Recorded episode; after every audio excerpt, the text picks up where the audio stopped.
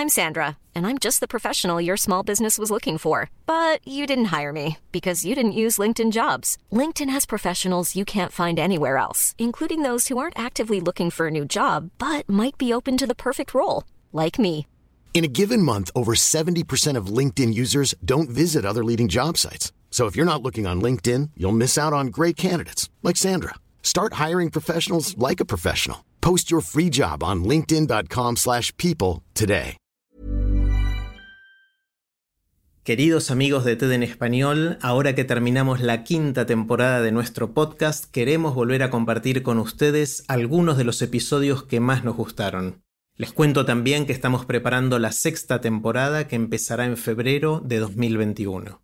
Recuerden que si quieren suscribirse al boletín semanal de ideas en nuestro idioma, ver las charlas de TED en español o seguirnos en las redes sociales, pueden hacerlo en tedenespanol.com. Los dejo con la charla de esta semana.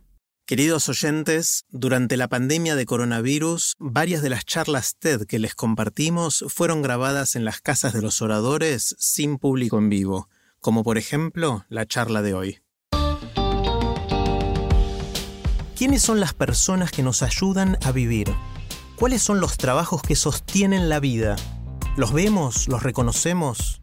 Bienvenidos al podcast de TED en español, soy Jerry Garbulski. En su charla en TEDx Ciudad de México, Alejandra M. Vázquez nos propone pensar qué significa cuidar y quiénes hacen esa tarea. Y nos desafía a pensar si lo que tradicionalmente llamamos maternidad es un rol exclusivo de las madres. Pensemos en un verbo que pueda funcionar como sinónimo exacto de cuidar. ¿Cuál sería? ¿Defender? ¿Preservar? Proteger, vigilar, amar.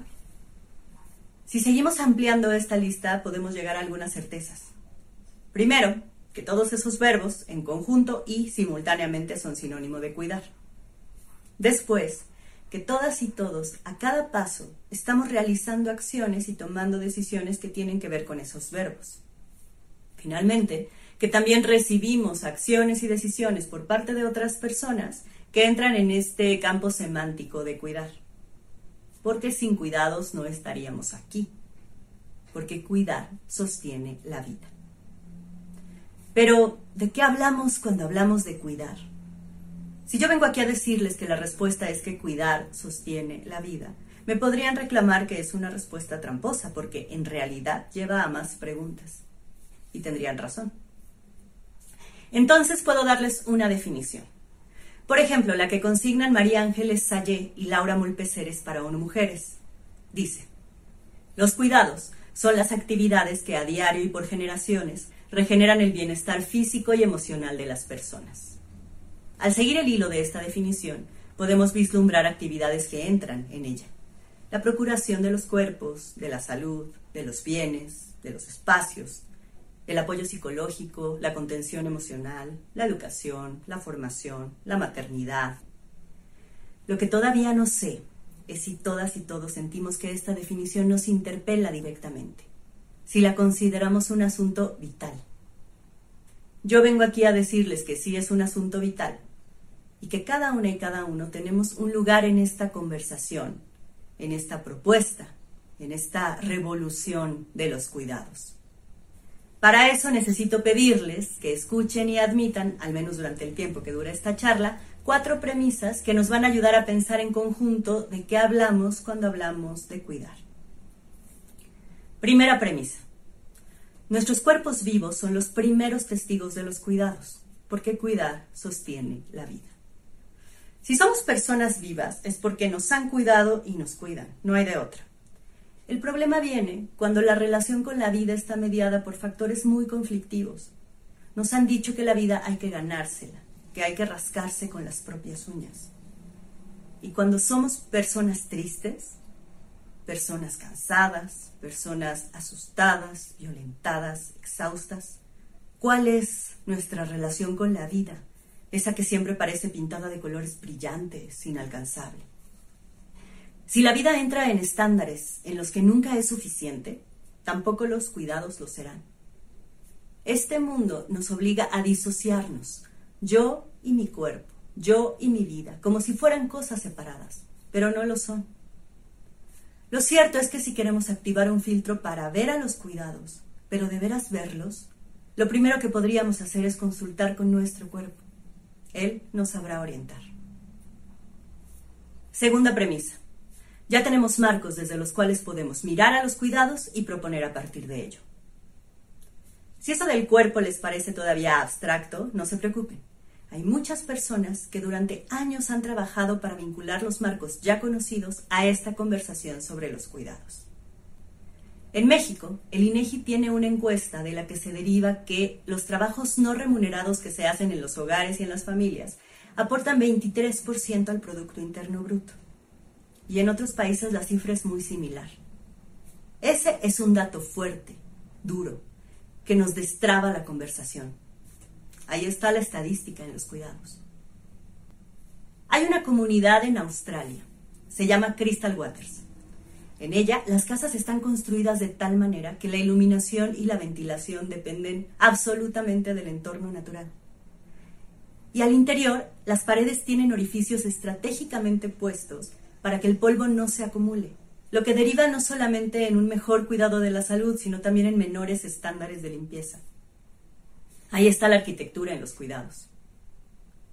En esta pandemia ha circulado una infografía en la que nos dicen la manera correcta de lavarnos las manos, paso por paso, porque parece que no lo estábamos haciendo tan bien. Esto nos permite pensar que quizá los cuidados no son un asunto de buenas intenciones, sino de adquirir conocimientos, actitudes, habilidades que nos permitan procurar de una mejor manera la propia vida y la de las otras personas. Ahí están las ciencias de la salud en los cuidados. Cuidar parece abstracto porque es transversal. ¿Y cómo no iba a serlo si la vida también lo es? Por eso es que hay aproximaciones desde la ética, desde la sociología, desde la literatura, desde la lingüística. Cada marco, cada ámbito, cada persona viva puede aportar algo a esta conversación sobre los cuidados. Todo comienza con afirmar, con plena convicción. Yo cuido, a mí me cuidan. Y llevar eso más allá de nuestros espacios privados. Poner el cuidado en el centro, lo primero que hace es cambiar la forma de mirar, después la forma de pensar, finalmente la forma de actuar. Tercera premisa. El mundo, tal como está estructurado, se resiste con todas sus fuerzas a que los cuidados sean el centro. Así como ya tenemos marcos conocidos desde los que podemos ver a los cuidados y proponer a partir de ello, también hay que reconocer los límites de esos marcos, cuando dejan de ser funcionales.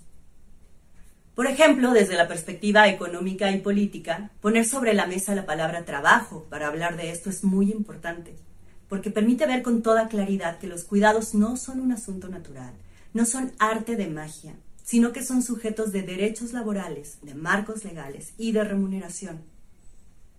Porque en realidad las personas que han hecho históricamente estas actividades han sido las más vulnerables. ¿Quién está cuidando a quienes sostienen nuestras vidas en lo más esencial? ¿Qué reciprocidad estructural están recibiendo? Ahora, una vez puesta sobre la mesa la palabra trabajo, vemos que tampoco resuelve todo.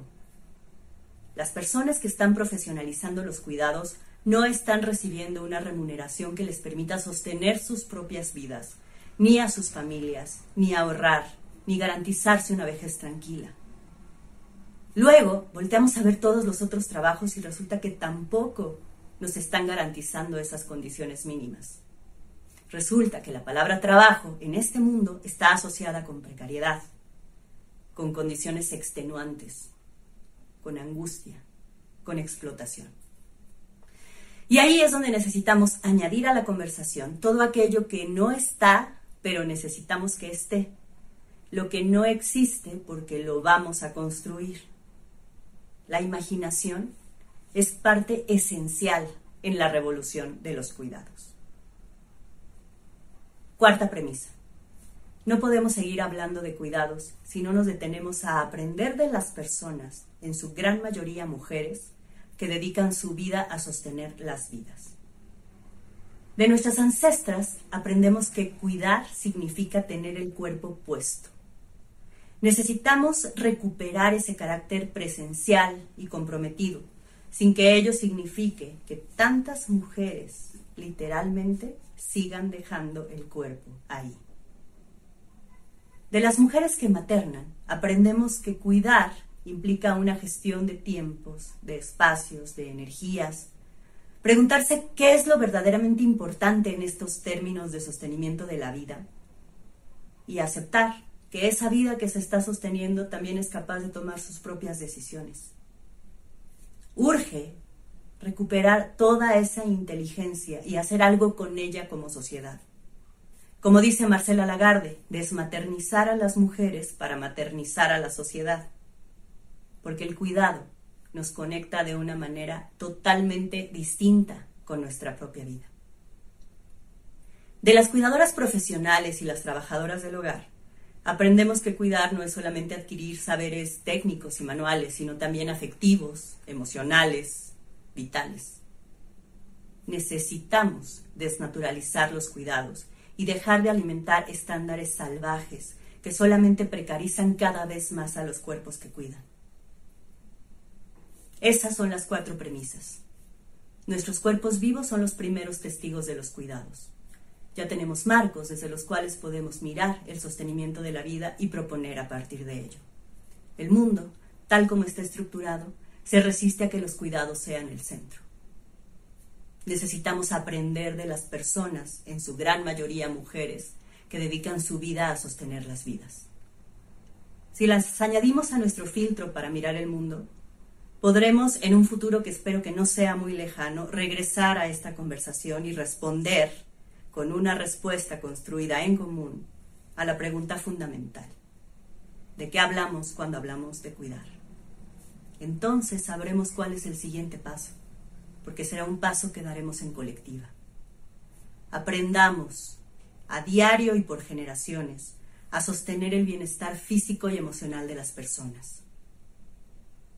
Incorporemos en nuestro trayecto vital no solamente yo cuido, a mí me cuidan, sino yo aprendo a cuidar. Yo reconozco a quienes me cuidan. Yo necesito que me cuiden. Yo necesito cuidar. Otra vez. Yo aprendo a cuidar. Yo reconozco a quienes me cuidan. Yo necesito que me cuiden. Yo necesito cuidar. Una vez más. Yo aprendo a cuidar. Yo reconozco a quienes me cuidan. Yo necesito que me cuiden. Yo When you make decisions for your company, you look for the no-brainers. If you have a lot of mailing to do, stamps.com is the ultimate no-brainer. Use the stamps.com mobile app to mail everything you need to keep your business running with up to 89% off USPS and UPS. Make the same no-brainer decision as over 1 million other businesses with stamps.com. Use code program for a special offer. That's stamps.com, code program. necesito cuidar. Muchas gracias. Si les gusta TED en español, la mejor manera de apoyarnos es compartiendo el podcast con sus amigos. Pueden encontrar todos los episodios en Spotify, en Apple Podcast o en tedenespanol.com. También nos pueden dejar un comentario en la página de Facebook de TED en español. Este es un podcast de TED en colaboración con Adonde Media. El sonido y la música están a cargo del estudio Pomeranek. Soy Jerry Garbulski y los espero en el próximo episodio.